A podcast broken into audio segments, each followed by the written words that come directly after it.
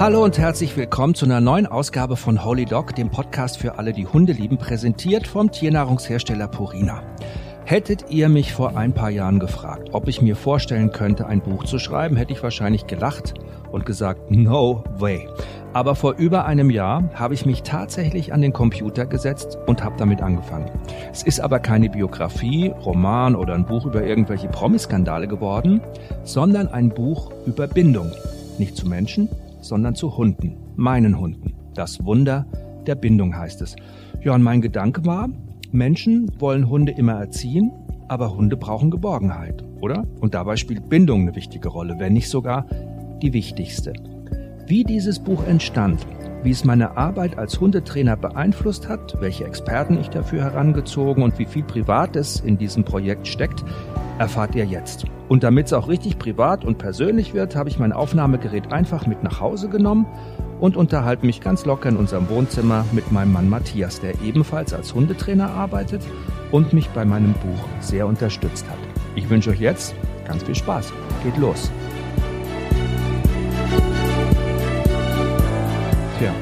Prost Matthias, ne? Prost.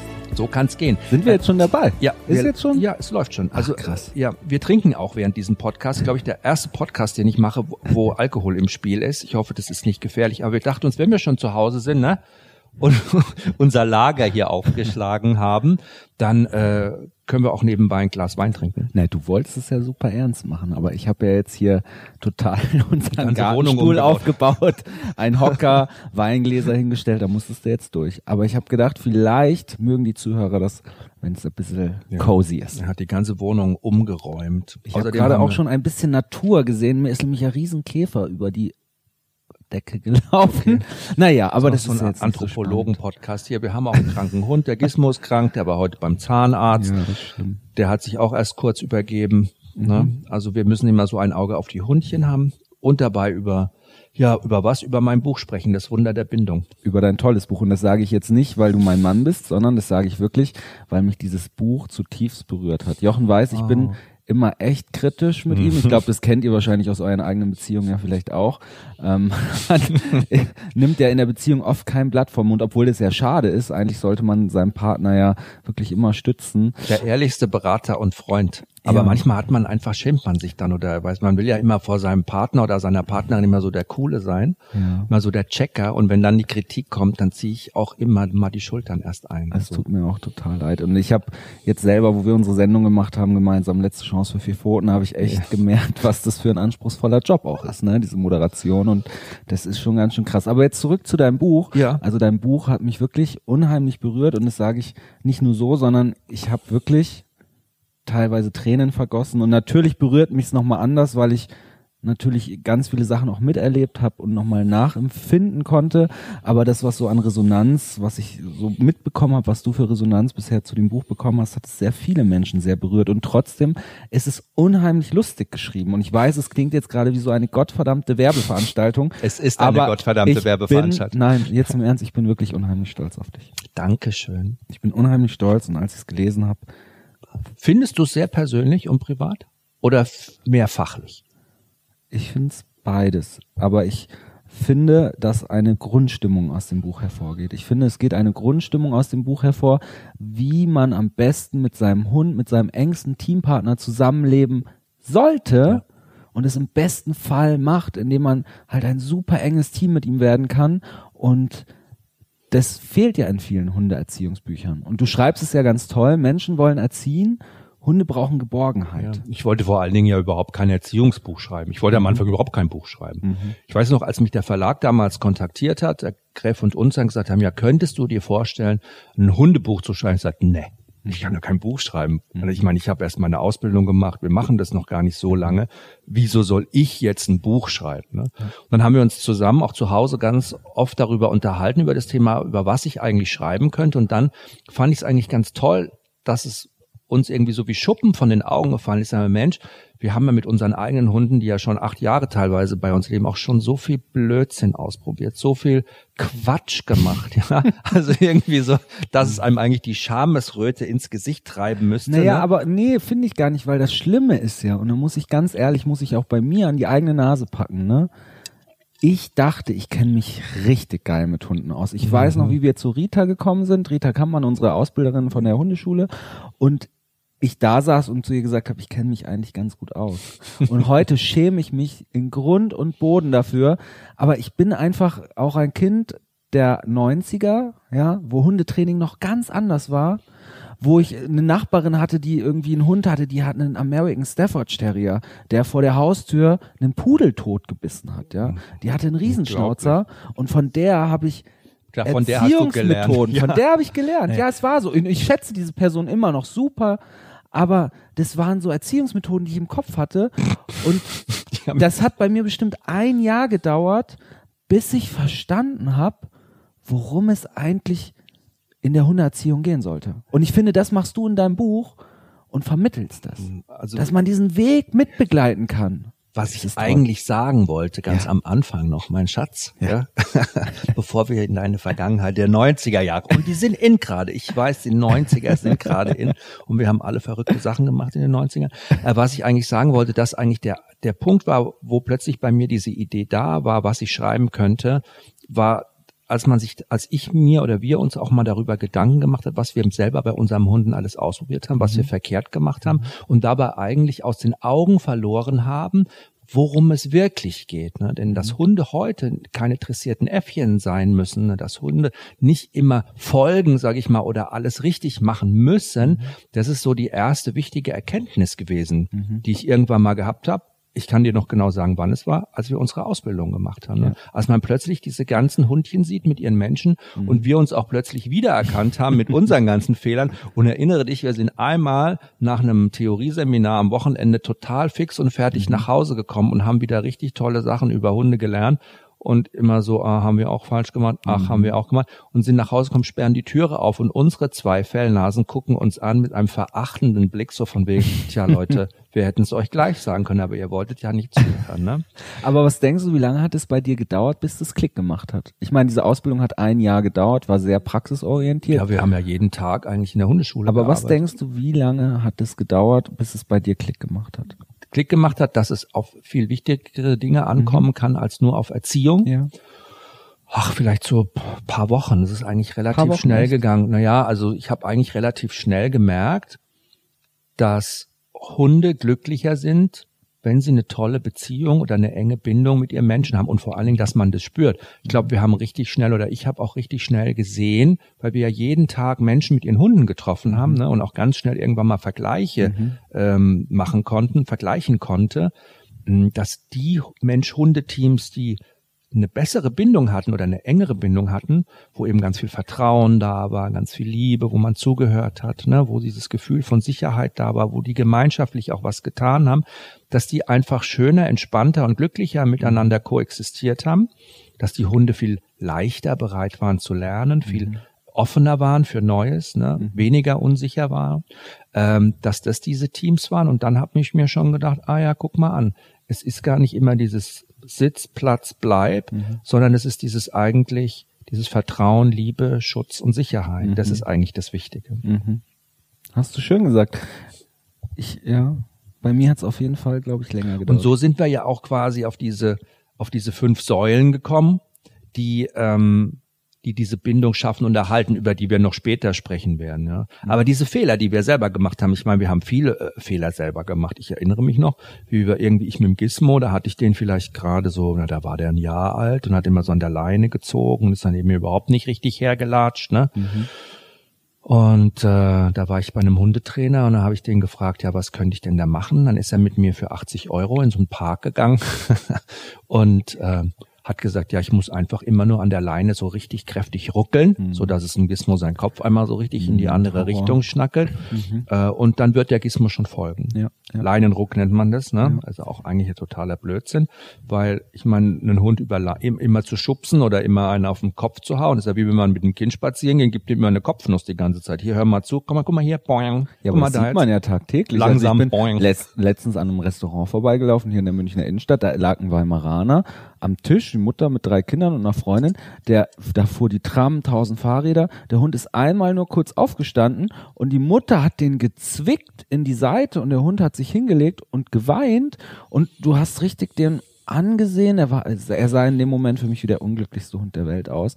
Aber, und ich will das den Leuten gar nicht zum Vorwurf machen. Ich glaube, dass viele in diesem Modus, ich sag's immer, aus den 90ern noch so hängen. Der Hund muss funktionieren, mhm. ne? Das ist ein Roboter, der, ähm, der ist so, äh, und dann sagen Menschen aber, das ist der beste Freund des Menschen. Ja. Aber sein Herz dafür zu öffnen, dass es eigentlich was viel engeres ist, was viel schöneres, was viel intensiveres, das äh, fällt vielen ganz schwer. Und ich muss sagen, seitdem ich das zum Beispiel, ähm, seitdem wir die Ausbildung gemacht haben, geht's mir so viel anders. Seitdem habe ich das Gefühl, wenn die Kalisi sich umdreht und wir gehen Gassi und die guckt mir in die Augen, ja, ist schön. habe ich das Gefühl, wir sprechen eine Sprache. Und das ist ungefähr das schönste Gefühl, was ich jemals hatte. Das ist wie zwei Spezies, Spezien, Spezies, Spezies, Spezies, auf einem Planeten, ja, zwei Außerirdische, die sich treffen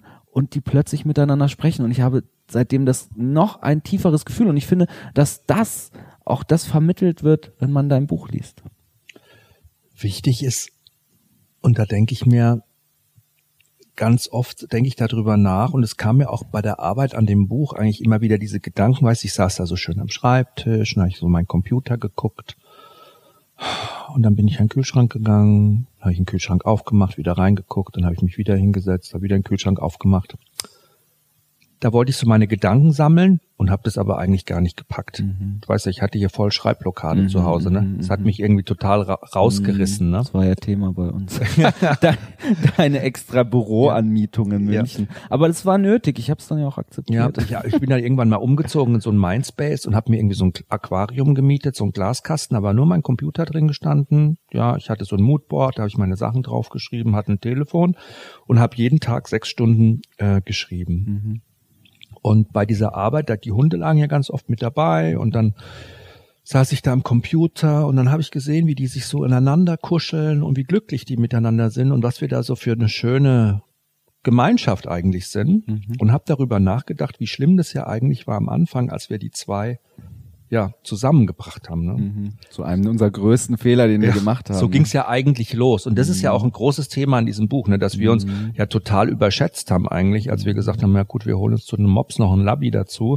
Ja, der wird sich schon um das kleine Labby-Baby kümmern, er soll ihn mal nicht so anstellen. Und es läuft schon alles mhm. richtig cool. Und das war so der Point, so der Auftakt eigentlich auch zu unserer oder zu meinen Erzählungen, äh, wie eigentlich alles anfing. Ja, ich werde nie vergessen, wie die Kalisi wirklich kleiner als der Gizmo ihn immer drangsaliert hat und er sich irgendwann bei uns im Wohnzimmer aufs Parkett gesetzt hat, stoisch und gedacht hat, ich ignoriere sie jetzt einfach, ich ignoriere sie, ich ignoriere sie und sie ihm dann in sein Kringelschwänzchen im Sitzen mhm. reingebissen hat und er sitzen geblieben ist, gar nicht reagiert hat und sie ihn dann im Sitzen übers Parkett hinter sich hergezogen hat. und so er hat ganz leise gewimmert. Mhm. Und ich dachte mir, um Himmels Willen. Das war der Moment, wo ich wirklich gedacht habe, okay, jetzt läuft hier was gehörig aus dem mhm. Ruder jetzt müssen wir irgendwas machen. Und der Gizmo hat sich ja dann noch verändert. Der ist ja irgendwie anders geworden. Er hat sich viel mehr zurückgezogen, mhm. ist viel mehr so, hat sein eigenes Ding gemacht. Mhm. Und dann fing ja bei uns, in unserer Familie, sage ich mal, in unserem Vierergespann, die Probleme erstmal richtig an. Mhm. Dann gab's richtige Fights, richtig viel Trouble.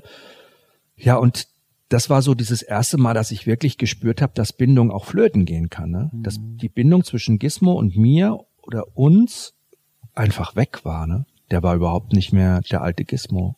Beim Gassi gehen, weißt du noch, das war Horror, ja. Der hat mhm. sich immer mehr zurückfallen lassen, immer mehr sich aus dem Spiel genommen, hat sein eigenes Ding gemacht und das war irgendwie traurig, aber wir haben es ja auch am Anfang gar nicht gecheckt. Nein. Wir haben ja eigentlich gedacht, so wow, geil, cooler Labrador, jetzt können wir mal endlich alles machen. Ja. Stöckchen werfen, Bällchen werfen, ne? Und so halt das komplette Programm.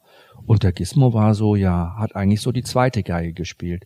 Und das ist eigentlich so dieser Anfang in meinem Buch, wo ich wirklich auch so mal so ein bisschen erzähle, wie man es auch tatsächlich dann wieder schaffen kann, durch ganz viel Bindungsarbeit, eben einem Hund auch wieder das Gefühl zu geben, hey, du bist dabei, du gehörst dazu. Wobei ich jetzt mal eine Lanze für dich brechen muss. Ich finde, dass du zum Gizmo immer eine unheimlich tiefe Bindung hast. Der Gizmo und der Jochen sind wirklich, also ich kann es gar nicht beschreiben. Wenn der Gizmo bei Jochen auf dem Schoß ist, das ist wie, das ist wie Symbiose. Wirklich, es ist wunderschön. Und natürlich haben wir ihn da vernachlässigt. Ja, haben wir schon. Und er ist, auch, ist auch komisch geworden. Ja? Da komisch ist, er wurde dann erinnert wie die sich immer hier beim Fressen plötzlich in die Wolle gekriegt haben, wie er einfach auch gar nicht mehr so mit dabei war und er so ein bisschen so, er wirklich, er war ja 100 Meter hinter uns immer und hat da sein eigenes Ding gedreht.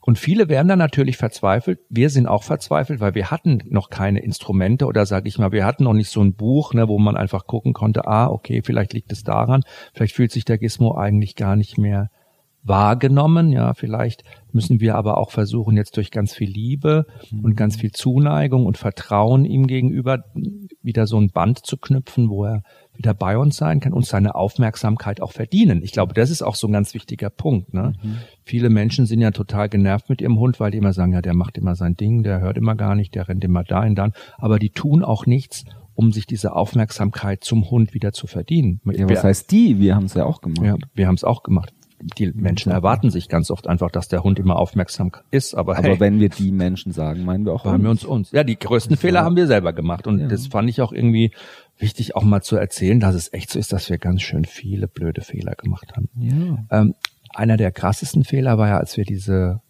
coole Ballschleuder gekauft haben bei der Kalisi. ja, ja, das war schon krass, ne? Wir haben immer gedacht, boah, die wird und wird nicht müde, die wird nicht müde. Und ich habe immer gedacht, naja, die ist Arbeitslinie, die braucht es halt. Aber die Kalisi war immer wie auf Droge, ne? Wir mussten uns nur bewegen im Wohnzimmer und die Kalisi ist aufgestanden, schwanzwedelnd rumgelaufen, schwanzwedelnd rumgelaufen, ja. ist gar nicht mehr runtergekommen bis wir mal in unserer Ausbildung zum Hundetrainer gecheckt haben, dass Bällchen werfen so viel Cortisol im Körper freisetzt und ja. die einfach immer Rambazamba wie auf Droge war. Ist ja so, am Anfang kommt ja das Adrenalin, ne? Dieses Bällchenjagen, das löst ja bei so einem Hund ein Programm aus und ist genetisch fixiert. Dieses Programm heißt einfach jagen, Beute schlagen, kalt machen. Und dieser Ball, wenn der da so hüpft und die Hunde, wenn die den sehen, wenn er fliegt, ja, dann sind die so in ihrem Beuteschema drin. Dass die Ente, die landet, ne? Die Ente, ja. die abgeschossen ist und bumm bumm. Und da müssen sie hin. Oder der Hase, der am Ende dann wirklich erlegt werden muss. Und da wird so viel Adrenalin ausgeschüttet, weil der Körper da auch funktionieren muss. Mhm. Da musst du jetzt den Punkt machen, das Tor muss rein, weil sonst ist wieder der Magen leer. Ne? Ja, und dann kommt halt einfach für jedes Bällchen immer ein schöner Adrenalinkick und noch ein Adrenalinkick und noch ein Adrenalinkick.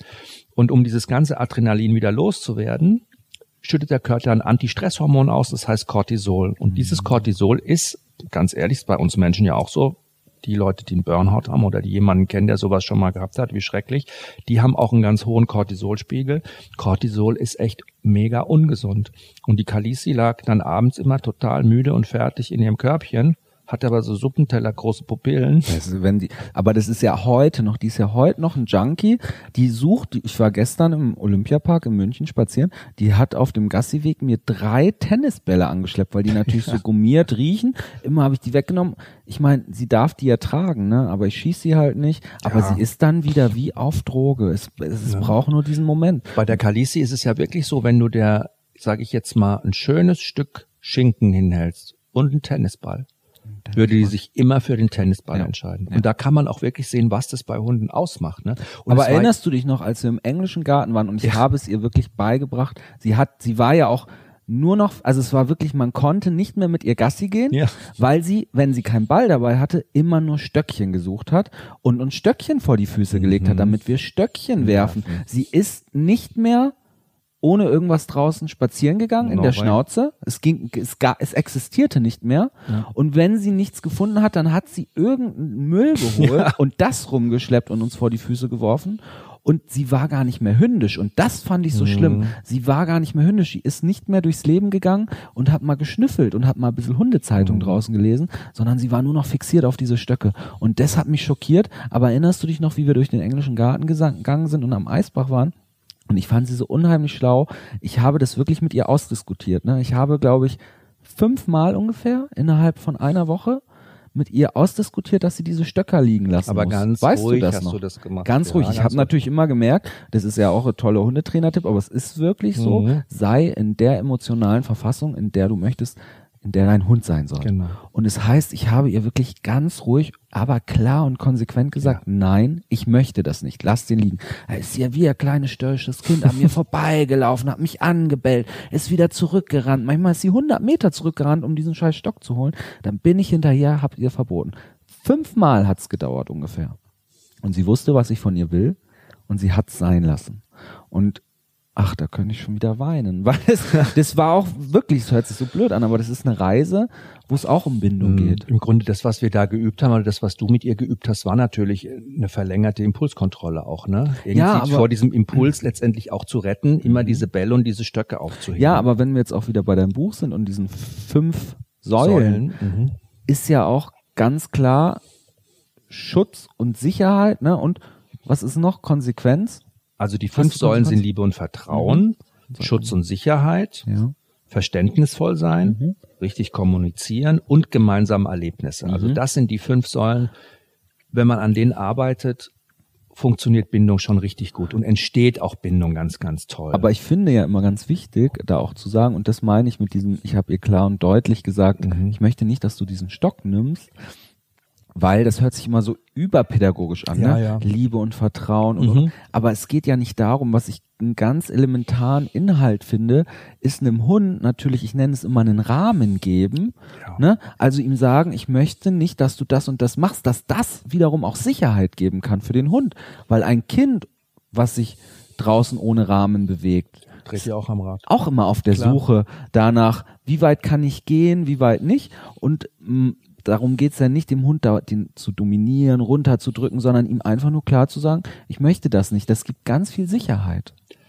Mir geht's ja bei diesem Punkt Liebe und Vertrauen. Das ist ja schön, dass wir das jetzt mal ansprechen, weil ich finde es irgendwie so Liebe und Vertrauen. Da denken viele, ja, also der, ich vertraue dem Hund und ich muss dem Hund immer lieb sein zu dem Hund. Das meine ich natürlich nicht. Denn lieben heißt für mich in allererster Linie verständig sein statt schimpfen. Ne? Nicht in diesem Nein zu leben, die ganze Zeit immer Nein, Nein, Nein, Nein, Nein, Horror. sondern in diesem Ja sein, in diesem Positiven sein. Nicht nur immer dieses Negative benennen, sondern mal dieses positive Verstärken, das positive Belohnen, das positive zu schätzen wissen. Du, wie oft haben wir das auch erlebt? Das ist auch echt so, wir kommen in die Hundeschule, es kommen Kunden zu uns, die kommen mit ihrem Hund und mit ihren Problemen und dann sagen sie, ja, das kann er nicht und das macht er nicht und das macht er auch immer. Und dann stellt man einfach mal die Frage, ja, okay, gut, aber was kann er denn eigentlich richtig gut? Aber das ist ja, es ist ja auch so menschlich. Ich finde das ja. Ja. so toll, diesen Ansatz zu haben, weil du musst dir mal überlegen, wie hart gehen wir auch mit uns selbst immer ins Gericht, ne? Wie oft gehen wir durchs Leben und sehen bei uns auch nur die negativen Aspekte und das übertragen wir Ja, total auf unsere total. Hunde. Und ich meine, weißt du, ich arbeite ja auch als Sozialpädagoge und Mhm. ich finde es immer so toll, die Menschen, die Klienten bei mir, die wirklich mit einer tollen, positiven Lebensphilosophie durch, durchs Leben gehen, die kommen auch weiter und denen geht's besser. Und wir übertragen dieses Negative so krass auf unsere Hunde. Und das ist eigentlich schade. Also das ist, da gibst du den Menschen auch was an der Hand, an, der Hand, an die Hand. Ach, mein Deutsch. Ach, Liebe, das ist einfach, das war auch so ein Kapitel, ich, das ist das erste Kapitel im Buch Das Wunder der Bindung. Es, ich finde, Liebe und Vertrauen ist nicht die wichtigste Säule, ne? aber es ist so eine Grundsäule, finde ich, auf der alles aufbaut. Und es ist so eine Säule, sage ich mal, Liebe und Vertrauen. Wenn das nicht da ist, das wäre schon echt richtig schade. Und klar schreibe ich auch über emotionale Liebe, ne? weil emotionale Liebe zu unseren Hunden gibt Stabilität, das ist ganz wichtig. Es gibt ja viele Leute, die mit ihren Hunden nie kuscheln, die mit ihren Hunden nie schmusen. Okay, Meinst es gibt du, das auch, gibt's? gibt's schon, ja. Ich habe heute eine Mail bekommen von einer Frau aus Spanien, die hat einen Hund, einen Welpen adoptiert, Mhm. hat sie mit nach Hause genommen und sie sagt, hier bei uns in Spanien, die Menschen, die haben keine Zuneigung und Zärtlichkeit zu den Hunden, die leben hier im Hof, an der Kette, der darf auch Kann ich nicht rein. vorstellen. Ja, ich, es ist äh, schrecklich, ne? Mhm. Aber emotionale Liebe gibt Stabilität und vor allen Dingen auch okay, man muss jetzt immer sagen, die Kalisi will jetzt auch nicht immer unbedingt gekuschelt werden, die ist nicht so der Typ, ne? Aber man kann ihr Liebe anders zeigen. Mhm. Und was ja auch ein ganz wichtiges Thema ist, und da habe ich bei meinem Buch auch immer viele Experten interviewt. Und viele Experten kommen ja in meinem Buch auch zu Wort, Bindungsexperten. Auch Hunde geben uns emotionale Liebe, die geben die uns zurück. Auch Hunde zeigen uns ganz stark ihre Gefühle ne, und kommen auch zu uns und zeigen uns das auch. Schönes Beispiel ist ja immer das Belecken, ne? dass Hunde einem auch ablecken, ne? ab kuscheln und so. Das ist schon auch ein wichtiges Thema. Das mögen natürlich viele Leute nicht. Und dann sagen, warum schlabbert der mich, will der mich abschlabbern? Aber wenn man einem Hund das nicht gewährt, sage ich mal, und das ist meine Theorie, bei uns bimmelt schon wieder hier die ganze Zeit. Wenn man einem Hund das natürlich nicht gewährt, dann ähm, ist es auch ein bisschen bindungsschädigend, weil ein Hund uns dann nicht versteht. Ja, total. Ich habe gar keinen Stift, du willst mir irgendwas schreiben, ne? Will- Was, was Jetzt denn? spricht das ja, sag's halt einfach. Nee. Wir sitzen ja hier zu Hause. Ach, ich habe hier keinen Stift. Du musst Ach, mir du bist so gemein, musst mit mir dass reden. er das jetzt anspricht. Nee, sag ich halt. werde jetzt fast rot. Aber warum denn? Na, Ja, und dann natürlich noch beim Thema Liebe und Vertrauen. Irgendwie mag ich es trotzdem wahnsinnig gern. Es gibt auch äh, giftige Liebe, ne? mhm. Auf jeden Fall auch zwischen Hund und Mensch. Und ich meine, das größte Thema ist immer, dass Menschen oftmals gar nicht loslassen können. Mhm. Und wir haben schon Hunde gesehen, die waren noch nie von der Leine. Mhm. Horror. Horror. Aber Also, nicht, weil die jagen oder weil die dann abhauen, sondern weil die Menschen das nicht aushalten, die diesen blöden Karabiner loszumachen. Die haben solche Bindungsängste, dass sie ihren Hund immer an der Leine führen. Und was für ein trauriges Leben muss das sein von einem Hund, der nie mal seine hündischen Bedürfnisse ausleben kann. Mal rumflitzen, rumrennen, andere Hunde treffen, mal rumriechen, die Welt, die Natur entdecken, den Wald riechen. Aber auch da ist man ja auch bei so einem Vertrauensthema, ne? Also das ist ja wie bei der Kindererziehung im Endeffekt auch, zu sagen, Mensch, ich traue meinem Kind auch mal was zu, damit das Kind auch an Selbstbewusstsein wachsen kann, ne? Also das, da geht's ja auch darum, was zuzutrauen. Und das finde ich ein ganz, ganz wichtiges Thema. Aber das fällt mir jetzt eh so ein, wenn wir, also ich meine, wir beide machen das ja eh auch immer wieder, auch in unseren Welpenspielstunden oder im Agility oder in den Grundkursen, die wir geben, dass wir immer da wieder darüber Vergleiche ziehen, äh, Hund, Kind, Hund, Kind. Ah ja, der guckt. Aber mhm. Da kommen ja viele da gar sind- nicht mit klar, ne? Wirklich Ja, ja. viele nicht klar. Steigen ganz viele aus. Aber vielleicht magst du nochmal erklären aus deiner Sicht, Ja. warum man das vergleichen kann.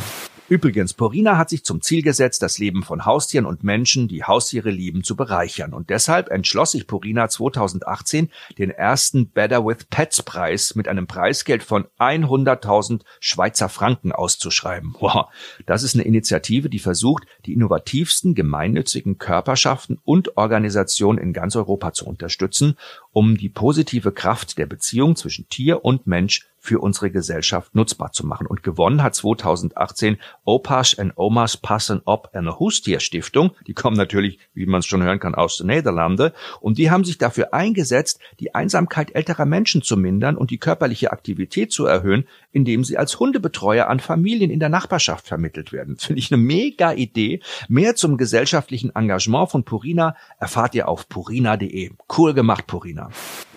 Also man muss grundlegend mal zwei Sachen sagen. Bei der Recherche zu meinem Buch habe ich mit Bindungsexperten gesprochen und habe viel Bindungsforschung betrieben. Und äh, der ungarische Biologe Adam Mikloji ist einer der führenden Verhaltensbiologen, wenn es um Hunde geht. Kynologe, der hat eine Professur ist in Budapest an der Universität und mit seinen Forschungsarbeiten und seinem Professor damals hat eigentlich diese ganze Verhaltensforschung bei Hunden begonnen. Und ähm, die Geschichte, die man quasi damals zum allerersten Mal festgestellt hat, man hat ja früher immer so ein lupomorphes Verhaltensmodell bei Hunden gehabt, so hat man das genannt, Lupus, der Wolf, ne? Man hat gesagt, okay, der Hund stammt vom Wolf ab und ähm, Hunde brauchen auch eine ganz klare Hierarchie. Da muss ein Alpha-Wolf geben oder ein Alpha-Tier im Rudel, im Hunderudel zu Hause bei der Familie, einer, der sagt, so läuft's und dann wird nach unten schön durchdominiert, ne? Dann gibt's den Beta-Wolf noch ganz am Ende, das ist dann vielleicht der Kanarienvogel oder der Wellensittich, ne? Und die Familienmitglieder, die Kinder und jeder nimmt da so seine Position, aber einer muss das Sagen haben, weil so ist es bei den Wölfen auch. Und irgendwann mal hat man bei der Wolfsforschung auch mal neue Erkenntnisse gemacht und hat festgestellt, das ist ein totaler Quatsch. Weil Wölfe leben auch nicht so. Wölfe lebten so in, sag ich mal, in so einer sozialen Struktur, als es noch keine oder ganz wenig frei lebende Wolfsgruppen gab, sondern das waren alles künstlich angesiedelte Ja. Wölfe, die aus Zoos gekommen sind. Die hat man dann in so Reservaten ausgesetzt. Genau, haben die eingezäunt waren, die ne? eingezäunt, die waren halt riesig groß eingezäunt, zwei Kilometer Aber, es konnte keiner gehen. konnte er keiner hatte. gehen und es war dann ein Wolfs, ein, eine Wölfin, sage ich mal, aus dem Zoo von Ohio und der Wolf kam irgendwie aus New York aus dem Zoo und dann haben die Babys gemacht und die haben so künstliche Rudel ne, quasi war alles nicht natürlich. Und da gab es Alpha-Wölfe und da gab es Beta-Wölfe, an denen alle ihren Stress abgelassen haben. Aber in dem Moment, wo Wolfspopulationen sich in Freiheit wirklich wieder gefunden haben und man die beobachten konnte, in 90er Jahren und schon ein bisschen früher, äh, hat man plötzlich festgestellt, wow, wilde, in der Wildnis geborene Wölfe, Wolfsfamilien, das sind die sozialsten Strukturen, die es gibt. Da gibt es nicht nur einer, der bestimmt, was gemacht wird, sondern da bestimmt mal der, mal der. Klar, es gibt sowas wie eine Art Leitwolf, aber der gibt auch oft in Situationen die Verantwortung ab an andere. Ja, und sagt, hier, du, kannst du gerade besser machen? Geh du voraus, geh du als Erster. Schönes Beispiel war immer so eine Wolfs, so ein Wolfsrudel, das durch den Schnee gestapft ist und auf Futtersuche war und da sind die Jungwölfe vorweggelaufen. Die Alten sind hinterher hinterhergetrabt, klar, weil die sich nicht den Stress machen wollten, da durch den frisch gefallenen Schnee zu watschen. Mhm. Die sind dann schön in der Spur geblieben. Und als dann einmal eine Weggabelung kam und die Jungwölfe wussten natürlich nicht, wo ist es besser hinzugehen, haben sie sich umgedreht und die Alten sind wieder ein Stück weit mhm. vorgegangen. Und das ist natürlich eine Struktur, da können wir ganz viel von lernen. Was hat es mit Kindern zu tun? Wir sprechen heute eher von so einem babymorphen Verhaltensmodell.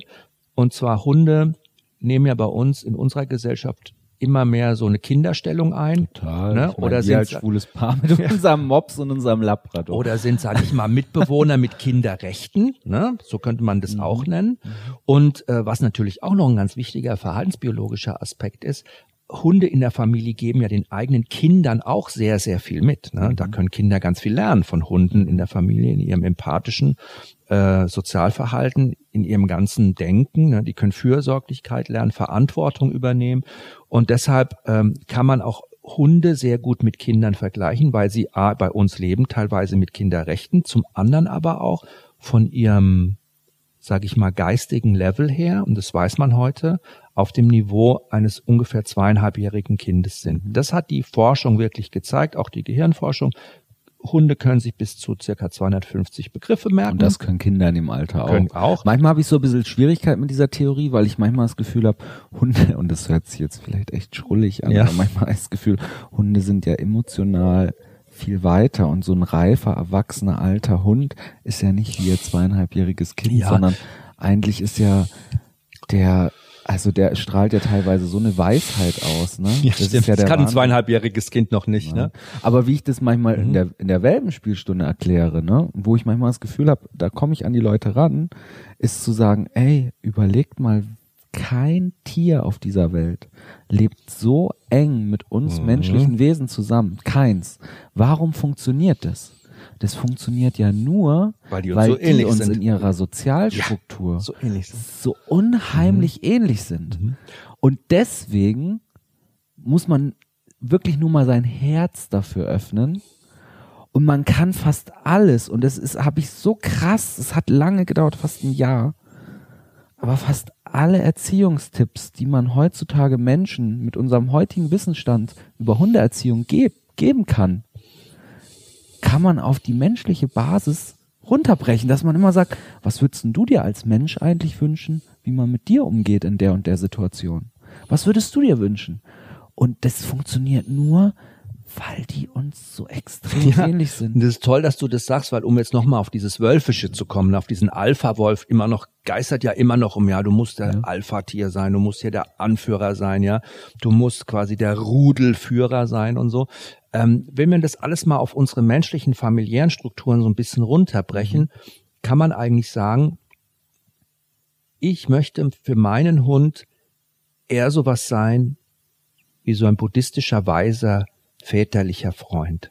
Das ja? hast du schön gesagt. So jemand, Fast weißt du, so, der, als hätte ich das erfunden. Ja, also das buddhistische, das buddhistische, wirklich, das war wirklich eine ganz coole Idee von dir. Ach, aber ich finde wirklich wie so ein Vater, wie so ein Vater zu sein. Das muss ja, ich jetzt klarstellen. Der überlegt ne? und Entschlüsse fasst ja. und liebevoll, aber konsequent umsetzt und dadurch Stabilität und Sicherheit gibt. Genau dadurch, ne?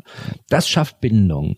Nicht dieses mal so, mal so, Bindung schafft auch nicht, ja, ich muss immer zuerst durch die Tür, damit mein Hund muss immer hinterherlatschen. So ein Quatsch, ja, wenn mein Hund nee, das, das, Ich finde, was heißt Quatsch? Das kann natürlich in einem gewissen in Erziehungskontext stimmen, aber stimmen. nicht generell. Das ist nicht, das ist nicht Quatsch, genau. sondern es kann in einem gewissen Erziehungskontext stimmen. Das ist etwas, wie du einem Hund zeigen kannst, ich übernehme ich die übernehme, Verantwortung. so und so mache ich Klar. das. Aber das ist, meinte ich genau vorhin mit einem Rahmen Ja. geben, ne? Einen Rahmen geben. Das ist ja wie mit Kalisi und Gizmo mit uns im Bett, ne? Dass die bei uns im Bett Schlafen? Mal schlafen ja, dürfen. natürlich, klar. Die, Die Kalisi steht eine Viertelstunde an der Bettkante, guckt zu mir, guckt zu Jochen, guckt zu mir, guckt zu Jochen. Im Endeffekt guckt sie immer am längsten zu dir, weil sie schon weiß, ich, Ich muss da es eh Bock absegnen. drauf, ich hab da eh Bock drauf. Aber ich muss ich löffel die ja absegnen. manchmal nachts richtig. das mache ich mit dem ist Gizmo ja ganz schlimm. Aber das ist ja auch ein ganz wichtiger Punkt. ich bring Wenn wieder jetzt- so in den Themen. Naja gut, aber viele Leute gerade, werden ne? natürlich auch Es tut mir leid. Alle, die zuhören, ich muss es kurz sagen, es tut mir leid. Ich bin wirklich, ich springe Du bist so der unheimlich. Ja, und es ist ganz Ach, schlimm. Ich komm. bin Sozialpädagoge. Ich schaffe es ganz oft, möglichst einfache Themen in möglichst komplexe, viele Worte zu ja, bringen. die Das Hälfte ist ist schon rum von der Zeit. Ne? Nicht dein Ernst. Ja, ist eine halbe Stunde. Oh, ich könnte jede Woche. Podcast mit dir machen, weil seitdem wir Fernsehen gemacht haben, merke ich, wie krass schwierig es ist, komplexe Inhalte runterzubrechen. Das, da habe ich so Schwierigkeiten. Chapeau zu Jochen, der das wirklich zu Jochen, der das wirklich kann. Ähm, ja, und Aber ich hasse mich auch manchmal dafür, dass ich immer in so einen zeitlichen Rahmen denke. Aber wir haben Ah, keinen zeitlichen Rahmen. Wenn es halt ein bisschen länger dauert, ihr seid ja sowieso mit dabei. naja, aber ich denke mir jedes Mal, wenn ich deine Podcasts höre und sehe, die gehen über eine Stunde, dann denke ich manchmal, hui, eine Stunde ist schon echt lang. das ist nicht lang, ne? Ich weiß es nicht. Komm, die Zeit rennt. Nee, aber was ich wirklich. aber dieses Thema Bett, im Bett schlafen, ne, das ist Ja. ja echt so ein Thema, mit dem auch viele Menschen, äh, sage ich mal, kein Problem haben oder gar nicht wissen, wie sie damit umgehen sollen. Und im Bett schlafen ist ein cooles Thema, weil ich bin der Meinung, ja, lasst eure Hunde bei euch im Bett schlafen. Wenn ihr auch wirklich dahinter steht, mit vollem Herzen, wenn ihr Mhm. euch auch nach Nähe sehnt und wenn ihr das auch packt. Nicht nur, Und? Wenn Aber ihr das das, ist wirklich, da muss man wirklich auch so ein Stück authentisch sein, ne? Ja. Weil es bringt ja nichts zu sagen, ja, okay, ich lasse den Hund jetzt bei mir im Bett schlafen, weil die das gesagt haben, aber eigentlich hasse ich das. Oder umgedreht zu sagen, ich lasse den Hund nicht im Bett schlafen, weil ich gehört habe, das ist eklig oder das kann ich bei meinen Kollegen nicht erzählen.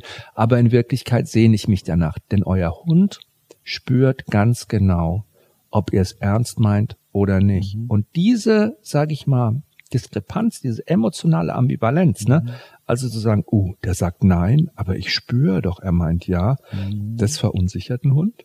Bin Und das ist sicher, bindungsschwächend. Ja. Bin ich mir ganz sicher, finde aber natürlich trotzdem, auch da wieder, kann man es nicht verallgemeinern. Ich finde, ein Hund, der sich eh schon relativ mh, viel Weit nach vorne wagt und sehr weit, entweder weit nach Ja. vorne wagt oder sich sagt, das klingt so blöd, weit, sondern ein Hund, der vielleicht auch eher unsicher ist, aber das Gefühl hat, er muss viel managen, Mhm.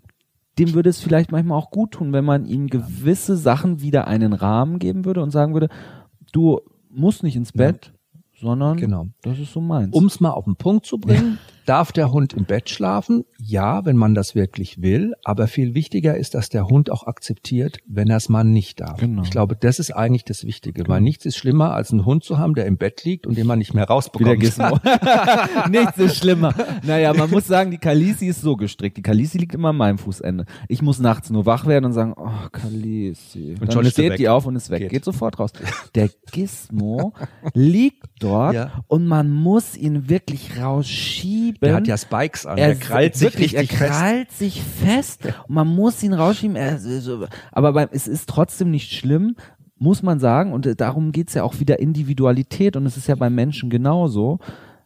Der Gizmo ist ja ein total sorgenfreier Hund. Wir haben überhaupt keine Probleme mit dem Gizmo und deswegen können wir das auch mit ihm so Ja. praktizieren. Und er packt es dann auch. Also ich könnte theoretisch den Gizmo dann nehmen und könnte ihn in sein kleinen Körbchen, was ich schon mal gemacht habe, muss ich zu gestehen, vor die Türe setzen. Ja. Ja. Dann würde er da glücklich schlafen und sich am nächsten Morgen freuen. Sowas ist natürlich, sag ich mal, das geht nur, wenn die Bindung wirklich toll ist. Ja. Und wenn auch, wenn ich dann auch weiß, wenn die Tür ein Spalt breit auf ist, er kommt dann auch nicht mehr rein. Aber grundsätzlich haben wir es tatsächlich geschafft, es so hinzubekommen, dass es ganz toll funktioniert. Und das ist so ein Aspekt, wie gesagt, das ist auch wichtig, wenn man weiß, okay, der Hund schafft es auch oder hat es auch verstanden, wenn es mal nicht so läuft oder wenn ich es mal nicht möchte. Ne? Einfach weil es auch so eine gewisse Klarheit und Transparenz auch gibt. Ja. Finde ich spannend, ja. Ich denke gerade drüber nach. Ich, ich denke gerade drüber nach, dass jetzt vielleicht ganz viele Menschen denken, oh Gott, Hund im Bett, das geht ja gar nicht und und und. Ich finde es manchmal so traurig. Das, Entschuldigung, es ist wieder so ein Blitzgedanke, den ich habe. Aber ich finde es manchmal so traurig, dass Hundetrainer untereinander keiner ne, jeder denkt, er hat die, er kennt genau Ja. die Theorie, aber ich finde, wir können alle so viel voneinander lernen Ja. und so viel von mitnehmen. Und ähm, ich, muss ja auch sagen, ich wenn- denke da gerade, es ist nur so wenn jetzt Einwurf, wieder, jetzt geht es ist die so Scheißwetter wieder los und die kommen nach, na, nass da nach Hause, dann schlafen die natürlich auch nicht bei uns im Bett, ist ja logisch. Ich möchte ja keinen nassen Hund im Bett haben, ist ja widerlich. Guck mich nicht so an. Was soll Nein. da? Ja. Nee, auf keinen Fall. Mm, naja. Mm, Ja, Liebe und Vertrauen, es war echt Liebe so, und Vertrauen, die, also die erste Säule. ja. Mhm. Ah, Jochen und ich. Also Die ich zweite echt, Säule war, die zweite Podcast Säule ist äh, in- äh, Schutz und Sicherheit. ja Schutz und Sicherheit. Ja, und ähm, da geht's eher darum, dass Bindung ja auch sowas wie gute Energie ist. Und wenn wir uns mit unserem Hund oder unseren Hund als Teampartner sehen, Teampartner müssen sich aufeinander verlassen können. Das ist ganz wichtig. Und wie in der Psychologie auch und wie in der menschlichen Soziobiologie auch und Verhaltensforschung ist der sicher gebunden, der in seinem Teampartner und oder in seinem Bindungspartner so diesen sicheren Hafen erkennt. Das sagt man wirklich auch in der Psychologie, habe ich jetzt dann recherchiert. sichere Hafen, Der ja. sichere Hafen. Ne? Gemeinsam sind wir stark. Das ist quasi so dieser Überbau. Und es ist auch wichtig, wenn man sagt, gemeinsam sind wir stark, denn wenn ich mein, mit meinem Hund oder mein Hund mit mir, sagen wir mal so, durch dick und dünn gehen kann und sich wirklich darauf verlassen kann, sich sicher sein kann, jetzt, dass ich wirklich in jeder Situation für ihn da bin und ein Auge auf ihn habe, ne, dann haben wir eine starke Bindung. Ja. Dann orientiert er sich auch an mir und ist auch viel entspannter. Was aber auch bedeutet, wenn wir gemeinsam stark sind, dass jeder auch seinen Platz braucht. Auch mein Hund braucht seinen Platz. Der muss schon wissen, wo er hingehört. Der muss auch schon wissen, wo er so ungefähr steht. Was Also ist sein Rahmen, Rahmen? ne? Dieser Ja, sein Rahmen. Rahmen. Das ist wichtig. Ja, das ja, meine ich ja. damit. Und ähm, ich glaube, das ist auch nochmal so ein ganz wichtiger Punkt, Mhm. dass wir Hunden auch immer diese Struktur und diesen Rahmen geben. Das ist ganz wichtig. Und ähm, Und in deinem Buch erklärst du dann noch ein bisschen, wie man das eigentlich Genau, macht. Ne? also ich gebe Man schon kann immer- jetzt nicht alles so krass Nee. vorwegnehmen. Aber ne? ich gebe, wir geben schon noch, ich gebe schon auch immer also Tipps und vor allen Dingen, ich habe ja auch, ich bin total happy. Ich habe Kate Kitchenham als Gastautorin mit in meinem Buch. José Arce, das war ein ganz toller Mensch, Hundtherapeut aus Spanien. Äh, also wir haben schon auch viele Experten, die auch zu diesem Thema und zum Bindungsthema auch für ihr Fachgebiet nochmal ganz spezifisch schreiben und mir auch noch so ein bisschen erklären, weil ja. ich kann ja auch nur so aus meiner Sicht ein bisschen schreiben und aus den Erfahrungen, die ich gemacht habe Ja. oder die wir gemacht haben. Und deshalb wollte ich mir au- auf jeden Fall da auch noch Aber das finde ich ja professionelle auch so Unterstützung toll. dazu holen. Das finde ich ja so wichtig auch. Ne? Das ist das, was ich meinte, dass wir alle zu einem Ja. großen Ganzen ja, zusammen. ich finde es auch, wir können nicht immer sagen, meine Meinung ist die einzig wahre, sondern wir müssen offen sein, wir müssen gucken, aber was für uns, auch für dich und für mich ja immer so ganz wichtig waren, was wir ja auch in unserer Ausbildung quasi so mit der Muttermilch aufgesogen haben, ist Von dass Rita. wir- ja, Die Muttermilch die Mutter von Rita Rita, Kampmann. Kampmann, dass wir wichtig, dass wir wirklich sagen, okay, wenn wir mit Hunden arbeiten, wenn wir mit Menschen und Hunden zusammenarbeiten, äh, wenn wir therapieren, wenn wir behandeln, wenn wir beraten, dann sind wir bei allem, was wir machen, auf jeden Fall gewaltfrei, ohne Aggression, ja, konsequent in der Ausführung auf jeden Fall, ganz genau, auch kleinteilig, ganz bewusst, was wir da wollen, aber wir quälen die Hunde nicht, ne? Wir schlagen sie nicht, wir schreien sie nicht an, wir terrorisieren sie nicht mit Elektroschocks, mit Wasserspritzpistolen, mit ja. Schäferbüchsen, Aber mit Haltis und diesem ganzen Blödsinn, sondern wir schauen, was ist die Problematik, wie zeigt die sich, aber wir gehen immer auf die Suche, das ist wie so Detektivarbeit, immer auf diese Spurensuche, woher kommt es, was löst es aus, was ist die Ursache. Und das liebe ich wirklich. Und da muss ich echt auch nochmal eine Lanze für Rita brechen, wirklich. Ich weiß, ich weiß das ist gerade nicht der Thema dieses Podcasts, aber Rita Ja, ist dann eine raus. Hundetrainerin, von der wir gelernt haben und die zieht's konsequent Ja. durch. Bei der gibt es keinen, keine psychische Gewalt, Mhm. keine, ke- keine Form der Gewalt. Und ich, egal was ich gesehen habe bisher an Trainern, an Methoden, ich komme immer wieder vom Herzen zu Rita zurück und ich bin unheimlich dankbar, dass wir bei ihr diese Ausbildung machen durften und von ihr lernen durften. So, Und schön, dass du das jetzt sagst, weil es ist ja so, viele sagen so, naja gut, okay, was ist da so Tralala-Methoden oder so, was kannst du damit Nein, tun? nein. Aber man muss da wirklich mal überlegen, man muss sich einfach mal Folgendes klar machen.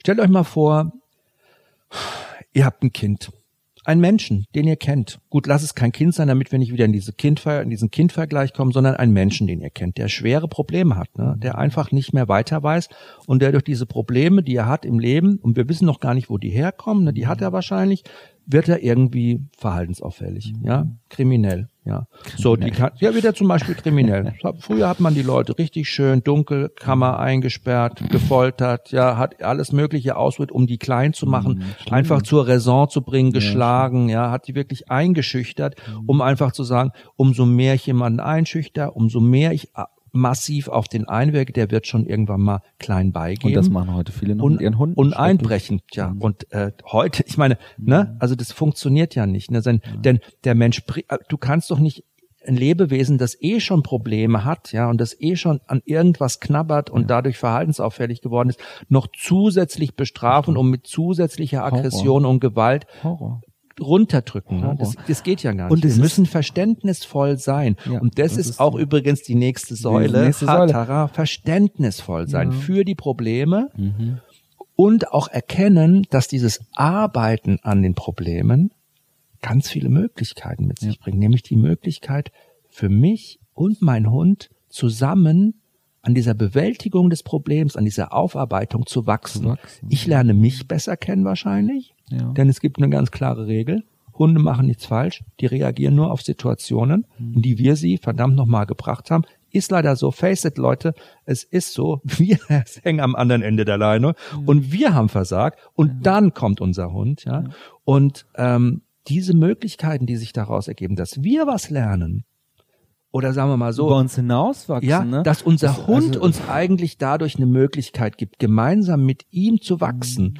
Das ist ein Thema, wenn wir das verstanden haben, dann können wir ja, uns auch noch enger und unser Hund sich auch noch enger an uns binden. Aber das ist ja so ein komplexes Thema, da geht es ja auch ganz viel um diese Spiegelung, ne? Also über sich selber hinauswachsen. Mhm. Das ist ja das Thema, keine Ahnung, ich habe extrem Angst draußen und mein Hund übernimmt als enger Teampartner für mich ne? Der ist vielleicht auch unsicher, aber der geht für mich nach vorne, weil der riecht, dass ich ängstlich draußen bin und der ist aber eigentlich auch ängstlich und kommt dann in Stress ja. und übernimmt ständig. Wir hatten so eine Geschichte jetzt Ach, bei letzte Wahnsinn. Chance für vier Pfoten, da nimmt sich jemand, der eigentlich ganz unsicher ist, sage ich mal, ne, und irgendwie gar nicht so mit beiden Beinen zwar im Leben steht, aber irgendwie ein unsicherer Mensch ist, der ganz viele Zweifel hat wahrscheinlich holt sich einen Hund, der wahnsinnig was hermacht. Ein Riesenviech. Macht ja auch Sinn. Ja, macht wo jeder psychologisch denkt, total Alter, Sinn. was für ein Kampfmonster. Ja, macht psychologisch total Sinn, dass um, Ne, der holt sich quasi ja. durch diesen Hund was, was ihm fehlt. Genau. Ja, so, aber dieser Hund braucht natürlich an seiner Seite so ein Koloss, ne?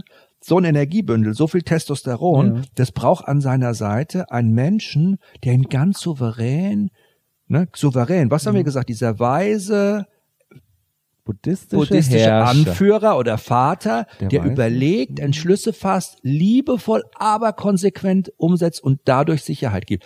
So ein schwacher Mensch kann das natürlich gar nicht, so ein unsicherer Mensch. Der hat so ein Monster da an der Leine hängen und irgendwann mal geht es natürlich voll in die Hose. Aber das klingt jetzt alles so negativ, das wollen wir ja so negativ nee, nee, gar nicht. Aber es Sondern der ja Mensch kann ja wachsen. Genau. Der kann stärker das ist werden. Der, Punkt. der kann durch seinen Hund ja. lernen, Bam. stark zu werden. Ja, genau. Und das ist ja. so und geil. Spiegelungstheoretiker, und das ist so schön, ich liebe ja, das. es ist toll. Und Spiegelungstheoretiker, wie auch Forscher, die an dieser Mensch-Hund-Spiegelung arbeiten, ähm, und da gibt's ganz, ganz äh, eine eine ganz, ganz tolle Frau auch ähm, in Österreich, die das macht, die Inke Schöberl, ähm, die sagt natürlich, ja, also Spiegelung ist ganz klar, wenn ich quasi bei mir das Problem entdeckt habe und arbeite daran, muss ich mit dem Hund gar nicht mehr viel machen, mhm. weil der Hund spürt das mhm. und kann dann endlich wieder ich liebe das. artgerecht reagieren ne? mhm. ne? und sich verhalten. Mhm. Also das heißt, wenn die der Mensch, der sich quasi, der so unsicher ist und der sich so einen äh, starken Hund geholt hat, ne, und der Hund, der ja vielleicht aber auch gar nicht stark ist, genau, aber der dann ab der Nacht so ausschaut, ne, genau. der dann in dauerhaften ja. Stress kommt. Und der dann plötzlich, der Hund merkt dann plötzlich, fuck, die hat's ja überhaupt nicht drauf. Jetzt, ja. Die, die fühle mich ja also hier überhaupt nicht. Ich, okay, dann mach ich's irgendwie. Aber es ja? ist Horror, weil man muss sich ja nun mal vorstellen, es gibt halt eben auch Menschen, die für Führungspersönlichkeiten äh, geboren sind, ne, die dann mhm. irgendwie wie wie ein Chef, ja, mhm. der dann Sachen immer übernimmt und wenn jetzt aber jemand Chef wird, der in seiner Persönlichkeitsstruktur gar nicht so gemacht ist, das ist ja Horror. Ne? So, jetzt hat Jochen sein Handy rausgepackt. Weil? nee, ich habe gar nicht rausgepackt. Ich habe nee, wegen der Uhrzeit. Aber ich, äh, mir ist nur gerade aufgefallen. Ich habe gesagt Ingrid ja, Schöberl, aber die die äh, werte Kollegin heißt natürlich Iris Schöberl, Iris Schöberl. ähm, die Bindungsforscherin und Spiegelungsforscherin. Aber um dann zu sagen, okay, pass auf, also ich kann quasi durch meinen Hund lernen, an meiner eigenen Schwäche zu arbeiten. Mhm. An meiner, und es kann ja was auch was anderes sein als Unsicherheit. Es kann ja auch Ungeduld zum Beispiel sein oder inkonsequent. Guck mal, wenn die Leute in die, oft sagen, ja, mein Hund, der, äh, der verhält sich scheiße, sagen die ja, ne? Der folgt nicht, ja, das macht er nicht, das macht er auch nichts, Platz kann er auch noch nicht machen und das macht er auch nicht. Dann liegt es nicht daran, dass der Hund doof ist, sondern dass der Mensch, sag ich mal, vielleicht inkonsequent ist. So einfach ein Typ, der hat irgendwie, der ist inkonsequent, der bringt auch nichts zu Ende durch, ja, und deshalb hat er auch keinen Bock mit seinem Hund, das halt schön ordentlich und sag Aber ich, mal ganz muss ruhig und sagen, irgendwie gechillt das klingt zu üben. wieder so negativ, ein Mensch, der so und so ist. Ja, aber- wir wollen das gar nicht verurteilen, sondern wir haben Das diese ja Sachen auch, gemacht. Ja, ne? ich will ja auch das nur ist damit mir so sagen, wichtig. es ist ja was Menschliches, weißt ja. du? Was würdest Jeder- du denn sagen, ist bei Gizmo und dir so euer Thema? Mein Thema mit dem Gizmo ist meine Ungeduld. Und der Gizmo zeigt mir jedes Mal durch seine fucking gechillte Art, die der hat, dass es sich lohnt, Geduld zu haben. Es gibt so ein schönes Beispiel. Wenn ich's richtig eilig hab, lässt der sich zum Kacken morgens ewig viel Zeit. Und da fährt die nächste S-Bahn und die nächste S-Bahn und die nächste S-Bahn. Und da schnüffelt er da und schnüffelt er da und dann guckt er da und dann guckt Und das er da bedeutet aber, du bist eher ungeduldig. ungeduldig. Auch, und dann merke ich und dadurch, dass er mich quasi dazu zwingt, geduldig, zu Geduldig sein zu durch sein. sein Verhalten. Das ist, sag ich, okay, gut, dann fahr dich mal runter, entspann dich. Mein, der Hund spürt, wow. Weißt du, ich glaube, beim Gizmo ist es so, wenn man das jetzt mal so ein bisschen äh, quasi psychologisch betrachtet und auch so wissenschaftlich, der Gizmo spürt natürlich ganz klar meinen erhöhten Adrenalinspiegel, meinen Puls, ja, der, der merkt genau, so. der hat Druck, ja, der riecht es total und äh, denkt sich, oh, irgendwas ist hier faul, ich lass mir mal Zeit, ja, ich schnüffel mal ein bisschen da, schwichtig da ein bisschen und so. Und für mich sieht es natürlich so aus, als ob er mich jetzt da extra auf die Folter spannen würde, ist aber nicht so, ne? Er reagiert nur auf mich. Spiegelung, ne? Aber in eine andere Richtung. Er wird, fährt runter, wo ich hochfahre. So wie ich ja eigentlich auch bei seinem Verhalten, wenn ich möchte, dass er runterfährt, auch runterfahren muss. Ne? Er arbeitet dagegen. Und ähm, wenn ich mich dann entspanne und für mich gelernt habe, okay, gut, also okay, Gizmo, ich komme halt heute zu spät, ich muss mich auch nicht immer so hetzen, dann muss ich mir halt einfach auch mal mehr Zeit einplanen, dann läuft's für mich auch gechillter. Also mehr Verständnis wieder für ihn haben, Für ihn ne? um haben, wieder genau. die, zu der dritten Genau. Säule auch Bezug Ja. zu ziehen. Und also an meiner eigenen mehr Verständnis. genau an meiner eigenen an meiner eigenen sage ich mal an meiner eigenen Ungeduld Mhm. arbeite, dann geht es bei dem reibungslos. Dann gehen wir runter, tack, klack, alles erledigt. Also hab, wächst du an ihm quasi, ihm. wirst äh, Genau. ne, Er zeigt mir eigentlich, wie ich sein müsste, genau. Und er, du kriegst eigentlich in dem Moment, wenn du das verstanden hast, hast du eigentlich mehr Verständnis für ein Gizmo und bist ihm eigentlich noch dankbar. Ich habe das ja total mit der Kalisi. Ich bin ja so ein totaler, ich will ja immer so perfekt, happy Ja. family, alles wundervoll und schaff mir natürlich einen Labrador an, ein Familienhund, ja, der Inbegriff von Familie, ne, sportlich. Labrador will immer toll sein. gefallen. Ja, das ganz ist ja noch so eine Schönheit. so, und dann kriege ich aber einen Hund, Mhm. der es liebt, Picknickdecken im englischen Garten zu crashen, Überfällt die. überfällt, weil er als Welpe natürlich ein paar Mal richtig, da fanden es alle noch süß, Mhm. Erfolg hatte. Und das fordert mich natürlich total, weil ich in diesem ganzen Perfektionismus und ich liebe das nämlich eigentlich, wenn sie das dann macht. Ne? Ich liebe das, wenn sie, also Ah, ein ja? tiefer Punkt in mir liebt das, das. der liebt diese Freiheit aus diesen ganzen Zwängen, die ich mir immer auferlege. Du weißt jedes Mal, wenn Besuch kommt, was ich für ein Tovabo Ja, hier putzen erst veranstalte. mal eine Stunde vorher. Putzen und, und, und Kerzen anmachen, das muss alles toll sein. Mhm. Und diese Freiheit, die die Kalisi in dem Moment lebt, wenn sie richtig Gas gibt, wenn sie eine Decke sieht und ich weiß, ich kann jetzt noch so sehr rufen und ich könnte ja eine Schleppleine dran machen, aber ich mache es halt nicht. Mhm. Und das ist das Spannende, weil da ist sie das, was ich teilweise sein will, rausbrechen aus diesem ganzen Ah. Perfektionismus. Terrorist. Da sind wir wieder bei einem Buch. Wenn ich das verstanden habe, kann ich daraus rüber hinauswachsen. Hab wieder Verständnis für die Kalisi, weil ich weiß, eigentlich ist nicht sie schuld, dass sie die Picknickdecker, Pe- Picknickdecker oh Gott, Picknick Decken Crasherin ist, sondern ich bin schuld daran. Ich bin ja. schuld und ich habe Verständnis für sie, weil ich das nur auf sie übertrage und ich und das eigentlich liebe, dass sie das macht genau. in dem Moment. Ich hasse es natürlich in einem mhm. Moment, ein Teil von mir hasst, ein anderer Teil liebt es. Also in dem Moment, wo du auch so ein bisschen konsequenter sein würdest, könnte es die Kalisi auch schaffen, ja. von dir quasi ins Total. Training genommen zu werden. Total. Und es so ein bisschen, dass ihr da mal so ein bisschen Voll. dran arbeitet. Aber ich liebe das. Und es ist ja wie bei Lehrern, Hundetrainer haben halt wieder die Hunde, die irgendwie. Ja, naja. ich, immer, ich finde immer so toll, wenn wir Hundetrainer und bei uns in der Hundeschule, oh Gott, es ist eine riesige Hundeschule und wir sind viele, viele Hundetrainer und wir haben natürlich alle einen oder mehrere Hunde. Und wie, wenn wir uns immer so treffen zu Meetings und so, das ist schon auch schön zuzugucken, wie wir mit unseren Hundchen umgehen und wie geduldig wir mit denen sind und was die auch alles dürfen. Ja. Aber ich muss dazu sagen, sie noch alle, äh, sie noch alle haben eine tolle Beziehung. Wir haben uns. alle eine Megabindung. Ja, haben sie eine Megabindung. Ne? Also will ich, Aber weil wir, so weil du ja gerade gesagt so. hast, so wie das so läuft und so, also mit, mit der Spiegelung und auch mit dem eigenen Verständnis, was kann der Hund uns zeigen, diese Möglichkeiten, die unser Hund uns gibt. Ne?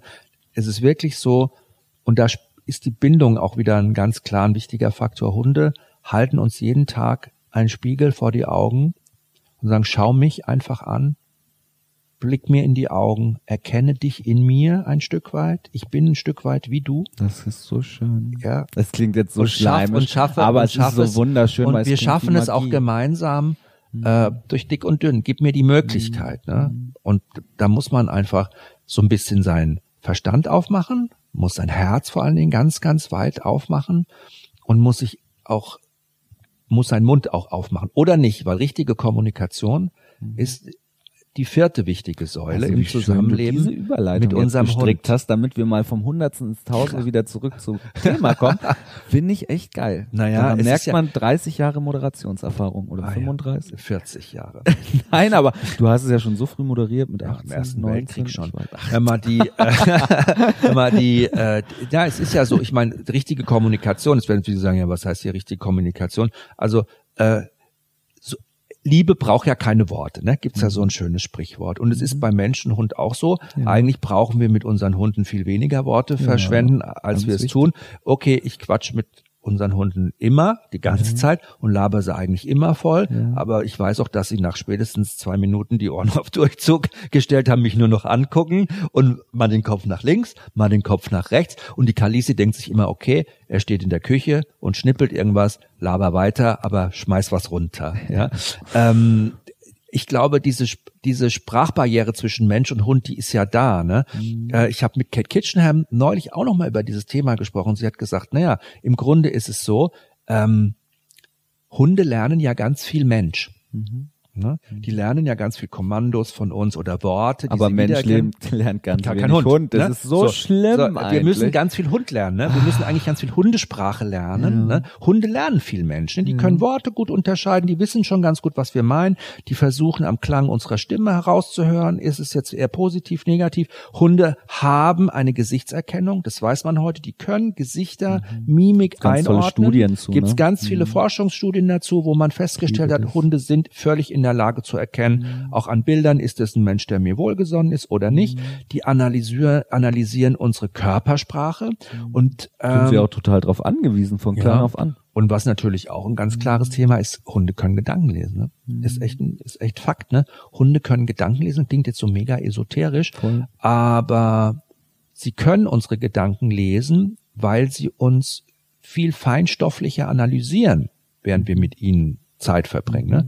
Sie hören den Klang unserer Stimme, sie achten auf unsere Bewegungsmuster, sie können das ganz gut auseinanderhalten und sie haben in der Nase. Und diese Nase ist, kann man nicht belügen, die erkennt ganz genau schon eine Minute bevor der emotionale Ausbruch kommt, jetzt explodieren sie gleich, weil der Blutdruck steigt. Ich rieche die Schweißdrüsen, sondern vermehrt Schweiß ab.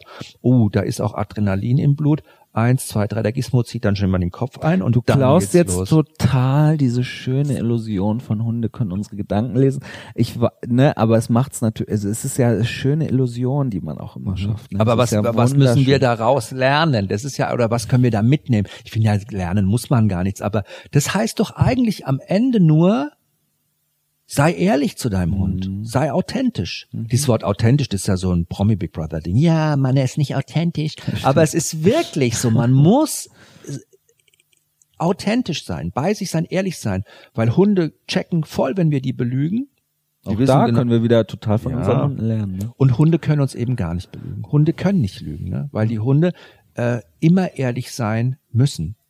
Mal, man hat mit einem Glas Wein angefangen und man will mit dem zweiten weitermachen. Ne? Ich musste jetzt eigentlich fast husten und deswegen wollte ich Oh nicht nein, aber ich, ich dachte jetzt schon, husten. weil- ich kann es nicht aufhalten. Aber dieses sei ehrlich zu deinem Hund, ne, das ist schon auch so ein Thema, wo ich mir immer gedacht habe, wie schwer ist es eigentlich ehrlich zum Hund zu sein? Es ist gar nicht schwer, sondern es ist eigentlich was, was wir auch von unserem Hund lernen können. Ja. Diese Ehrlichkeit und diese Aufrichtigkeit. Und wenn ich wirklich davon überzeugt bin, pass auf, mach das jetzt, ne? Dann muss ich den gar nicht anschreien und muss gar nicht rumpöbeln und irgendwelche Sachen neben ihn hinschmeißen, sondern ich muss einfach das wirklich fühlen. Schön und. Und ähm, ich denke aber auch das erklärst du quasi in deinem Buch. das erkläre ich im Buch noch ganz gut. Also Genau. worum das geht, dann habe ich auch Das schöne ist ja Beispiele, wichtig, wie ne? man das, wie man das macht. Und man auch aus, macht, ich ja. habe auch so ein ganz, eine ganz wunderschöne Geschichte von meiner Oma und ihrem Boxer, der Asta, äh, wie die, Die erzählst du wirklich ganz, ganz toll und wie ganz sie die wirklich emotional. analysiert hatte bis bis zum aller Ja. allerletzten. Machst du wirklich toll. Ja, also diese richtige Kommunikation, ne, das war auch noch so eine ganz wichtige Bindungssäule. Und die letzte äh, Bindungssäule, und das ist eigentlich die wichtigste Säule, muss man wirklich sagen, ist dieses gemeinschaftliche und gemeinsame. Wobei ich das total schwierig finde, ne? Also ich will hier das Nee, ist das- natürlich dein mein Buch, Buch nicht aber crashen. zu sagen, das und das ist die wichtigste, finde ich so schwierig, weil es baut alles so aufeinander Ja, auf, dass man gar nicht Mhm. sagen kann, das ist das Wichtigste oder das ist das Wichtigste. Also es ist nur mal als Nee, Leser ich möchte auch, glaube ich, jedem Gefühl. Leser überlassen zu sagen, das ist für mich die Ja, wichtigste Säule. finde ich gut. Aber ich glaube, so für mich eine der herausragendsten Säulen, einfach weil sie so, ja, weil sie so alles auch so ein bisschen beinhaltet. Also alle, alle anderen. Und jeder hat ja so seine anderen Geschichten, Klar. weißt du? Der eine Mensch muss vielleicht an der Aktivität mit seinem Hund unbedingt schrauben, Genau. macht es nicht. Mhm. Der andere Mensch versteht seinen Hund in der Kommunikation der, die ganze Zeit. Der andere Mensch kann wieder, hat Schwierigkeiten zu kuscheln und Liebe an seinen Hund zu geben. Deswegen glaube ich, ist bei jedem Mensch ganz individuell unterschiedlich Mhm.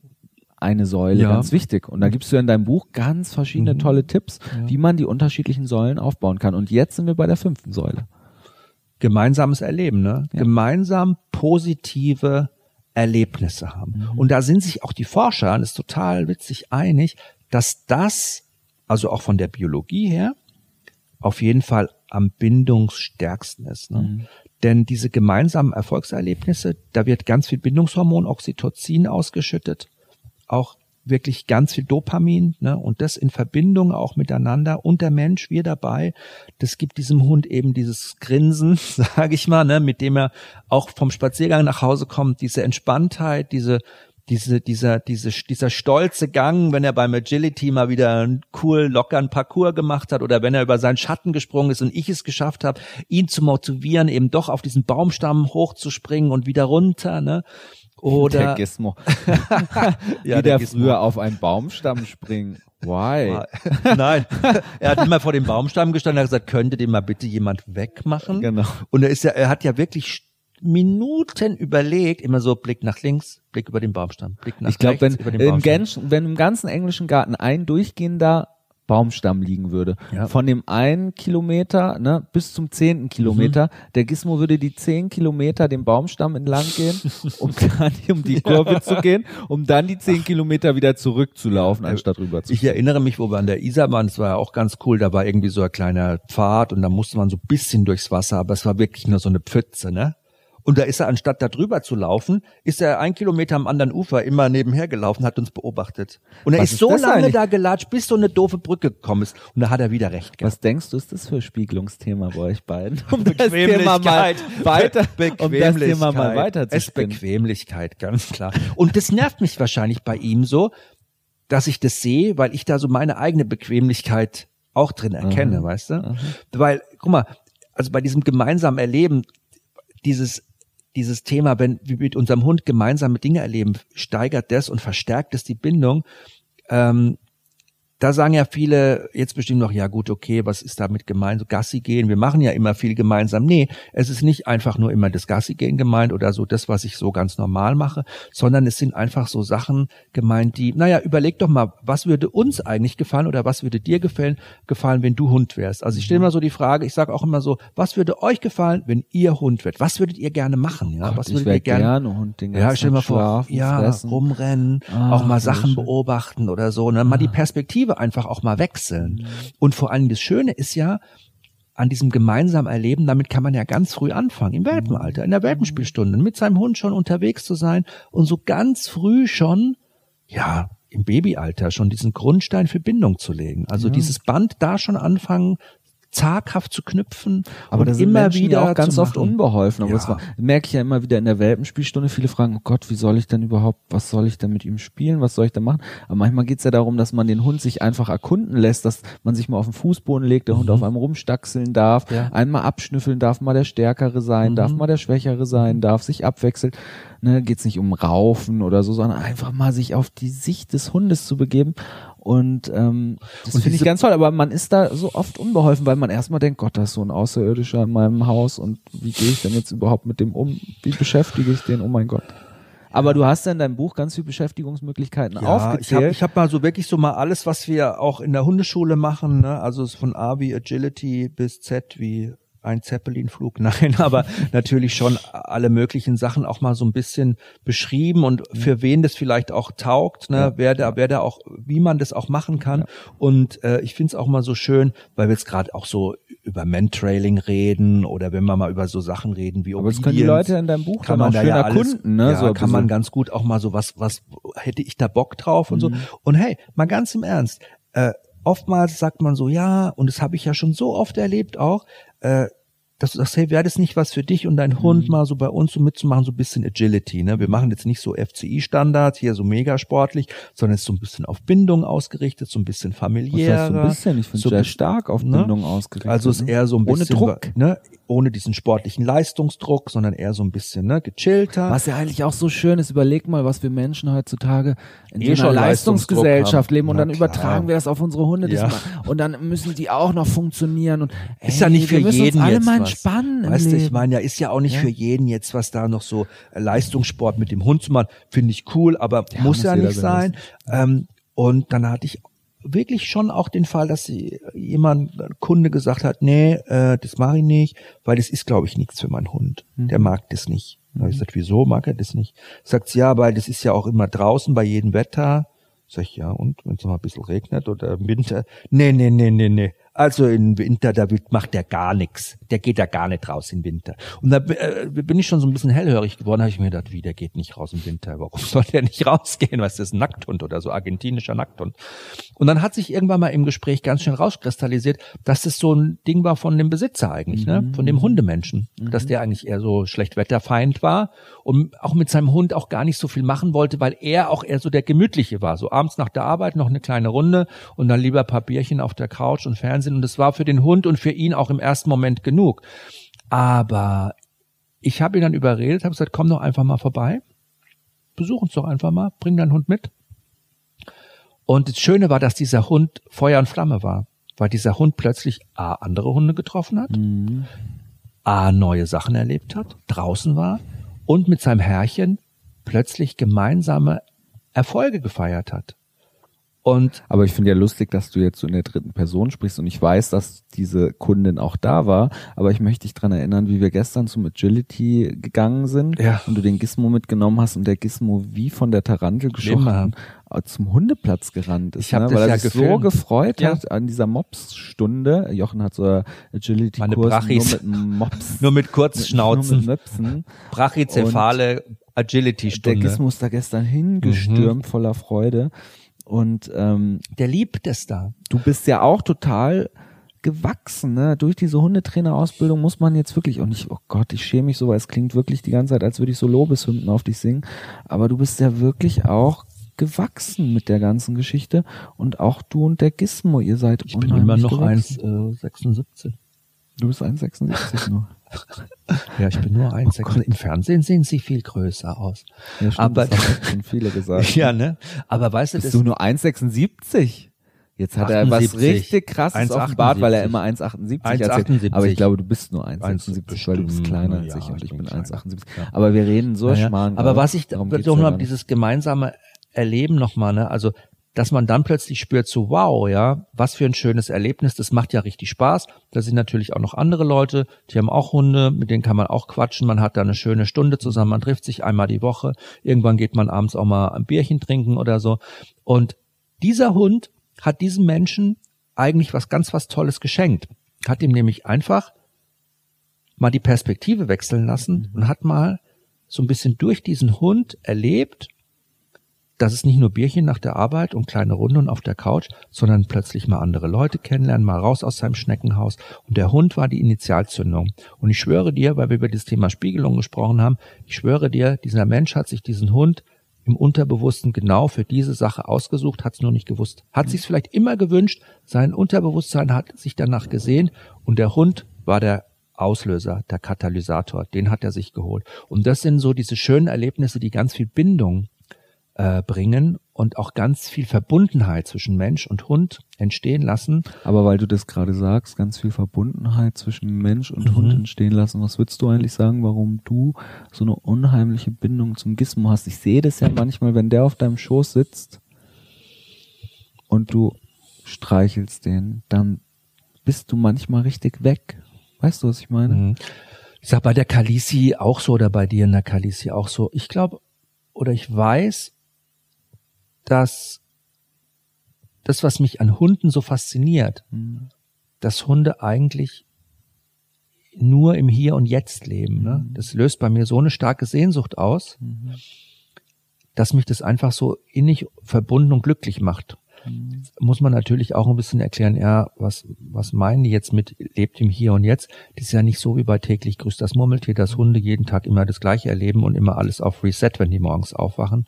Aber Hunde haben eine Fähigkeit, und es ist einfach so, nach der sich viele Menschen sehen und ich mich auch eine Zeit lang sehr gesehnt habe, nämlich mir keine Gedanken um morgen zu machen, keine Sorgen zu haben, wie geht's mal weiter, was bringt die Zukunft, nicht in der Vergangenheit leben oder immer zu gucken, ja, hätte ich das noch gemacht, ah, damals war das so, damals war das so, sondern wirklich diesen Augenblick auch genießen zu können, im Augenblick zu sein, ja den Tag genießen zu können, die mhm. Stunde, die Minute, jetzt hier zu sitzen, mit dir diesen Podcast zu machen, so einfach so gechillt zu quatschen, unsere Hunde liegen hier rum, die Kerzen brennen.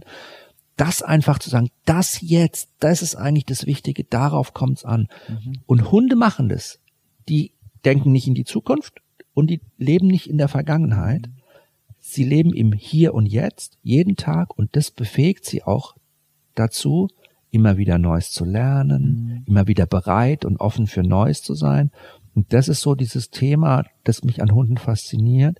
Da erkenne ich den Gizmo ganz stark. Dafür bewundere ich ihn, beneide ich ihn auch ein bisschen, aber habe ich von ihm auch ganz viel gelernt. Und das macht mich mit ihm eigentlich so verbunden.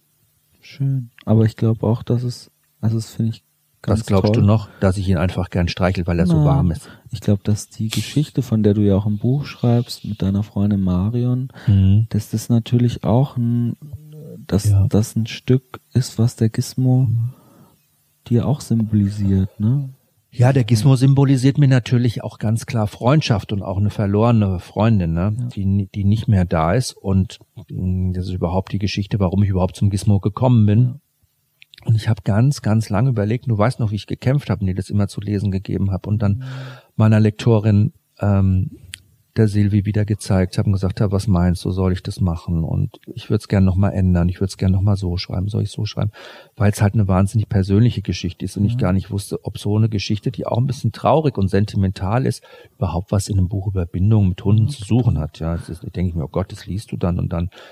Als ich, ich sie geschrieben habe, habe ich wirklich, ich kam das alles auch nochmal hoch bei mir und ich habe auch wirklich ein paar Tränen vergossen, ganz ehrlich, als ich da am Computer gesessen ich glaub, bin. Ich glaube, das ist ja auch, ich meine, ganz viele Menschen haben ja auch ein Bild von dir.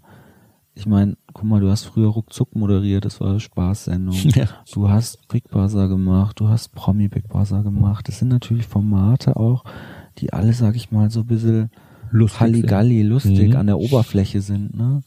Und viele Menschen, glaube ich, kennen dich gar nicht so, wie du eigentlich bist, ne? mit dieser sehr tiefen, feinfühligen Seite, die ich ja auch an dir so sehr liebe. Das hört sich jetzt so schlimm an, aber es ist einfach so. Und ich finde, da machst du in dem Buch äh, auch ein ganz schönes Tor auf und das ja, es ist wunderschön und mhm. es wird auch mal an der Zeit, finde ich, das zu zeigen. Ich fand es auch wichtig, weil wenn man schon, also wenn ich schon über Bindung schreibe und auch was Persönliches schreibe und ich kann ja auch ganz viel nur persönliche Geschichten schreiben, die wir erlebt haben mit unseren Hunden, mhm. muss ich halt auch Dinge schreiben, die mich bei meiner Bindungsfindung mit dem Gizmo auch schwer beeinflusst mhm. haben. Ne? Und da muss man ja auch ehrlich sein. Und deshalb ist es dann letztendlich ja auch die Geschichte auch im Buch. Mhm.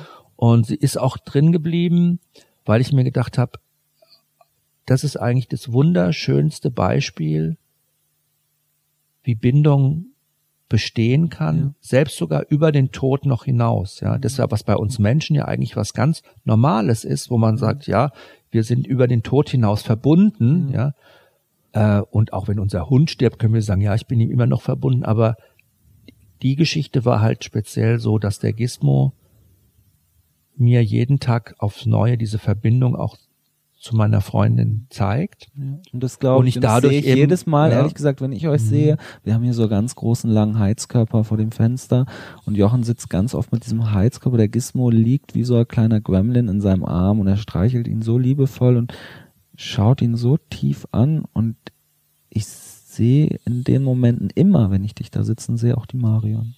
Obwohl ich sie nicht kannte, aber ich sehe das. Ja.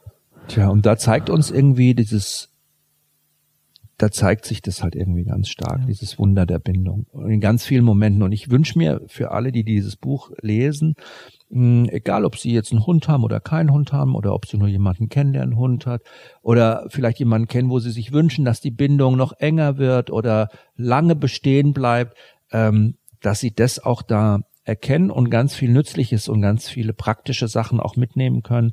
Und vor allen Dingen eins, es auch nicht immer so bierernst zu sehen, auch nicht immer zu dogmatisch zu sehen. Es geht nicht darum, Recht zu haben, sondern ich glaube, es geht immer darum, mit dem Herzen zu denken, so blöd es jetzt klingt, aber einfach mal die Gefühle mit reinzubringen und die auch zuzulassen. Ja, und den Hund als das anzuerkennen, was er ist. Ein wunderbares Lebewesen, was sein ganzes Leben nur für uns ja. lebt, was wirklich, wir bestimmen, wann er frisst, wir bestimmen, Alles. wann er rausgehen kann, wir bestimmen, wann er Pipi kacker darf. Und der begleitet uns tagtäglich, der geht überall ja. mit uns hin. Der macht ja im Grunde alles, um es uns recht zu machen. Und das zu erkennen und, und dafür schon so, dankbar ja, zu sein. Das auch mal anzuerkennen. Da, dafür dankbar ja. zu sein und ihm das jeden Tag aufs Neue zu danken. Mhm. Zu zeigen. Und ich finde, dass dein Buch wirklich das Credo für wirklich zu sagen, lebe das mit deinem Hund und ich zeig dir, wie du das noch mehr vertiefen kannst, wie du das noch mehr leben kannst. Und das ist wirklich ein Geschenk und ja, ja.